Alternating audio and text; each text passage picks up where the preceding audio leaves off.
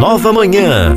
Vida e saúde. Olha, o Brasil está enfrentando um desafio crescente com aumento alarmante nos casos de dengue esse ano, né? Com mais de 740 mil casos prováveis da doença e, em média, 151 mortes registradas.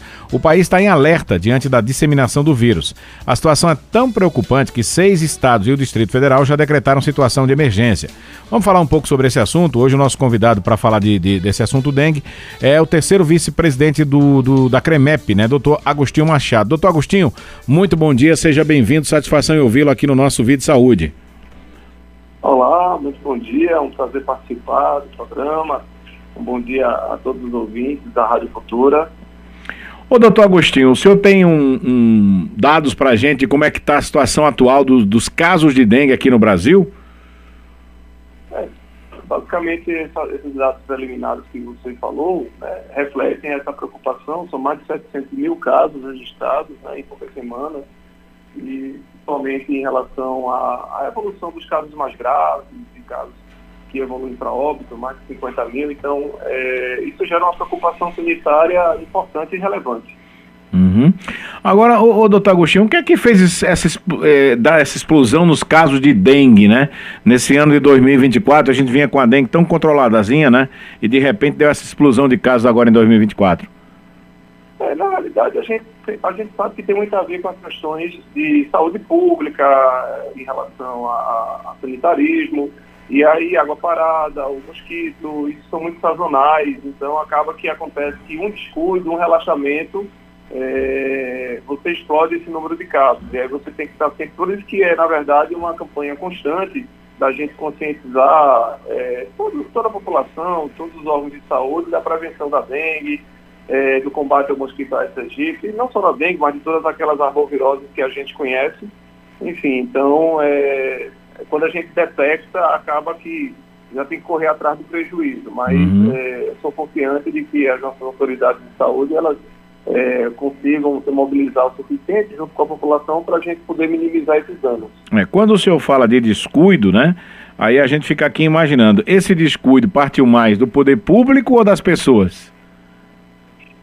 É até difícil a gente quantificar, porque pode ser as duas partes, né?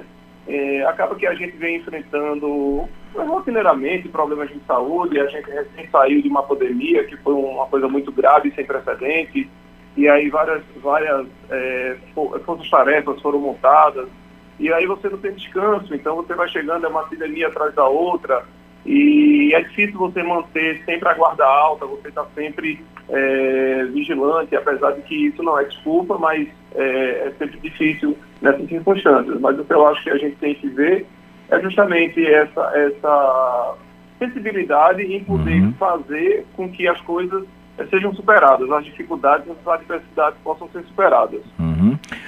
Tem alguma faixa etária que está sendo mais infectada pela dengue nesse momento?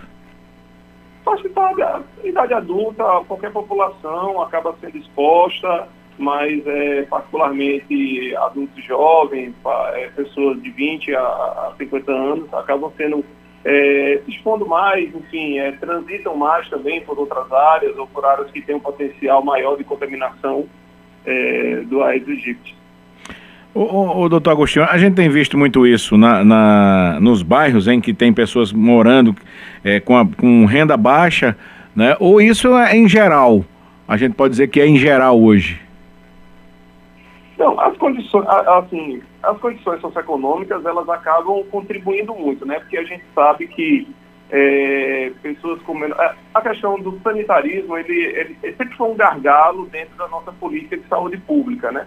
Então, você ter áreas devidamente saneadas, é, tem muitas regiões que têm esgoto a céu aberto, então, é, áreas de acúmulo de líquido parado, só que na realidade isso pode acontecer desde uma população menos favorecida ou até uma população mais esclarecida, mas que também se descuida, que também acaba tendo o acúmulo de, de, de forças de água e de reservatórios de água que servem justamente de proliferação do mosquito, das larvas do mosquito e da transmissão da doença. Então, acaba que é uma, uma doença que é transversal em todas as classes sociais.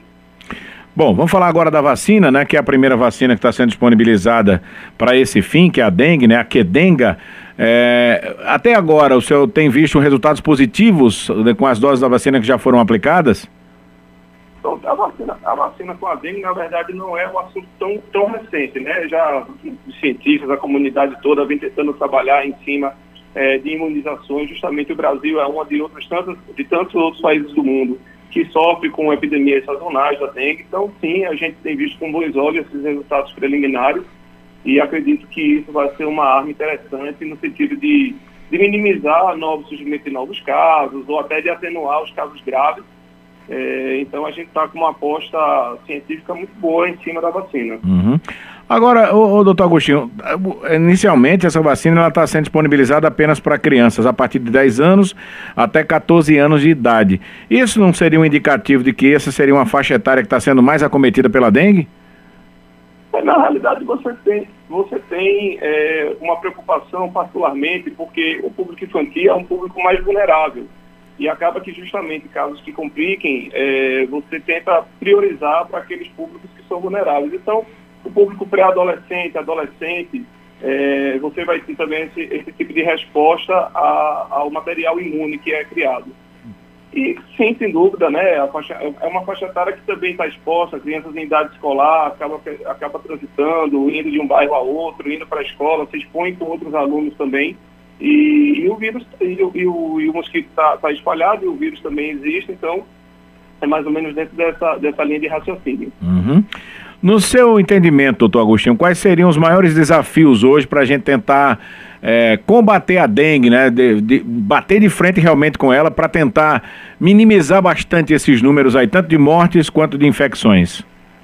Eu acho que passa por aqueles cuidados gerais é, que, que a gente acaba sempre tentando transmitir e que é o, o cuidado para não acumular é, água parada, ficar atento aos jarros de planta, aos pneus espalhados pela cidade, nas praças.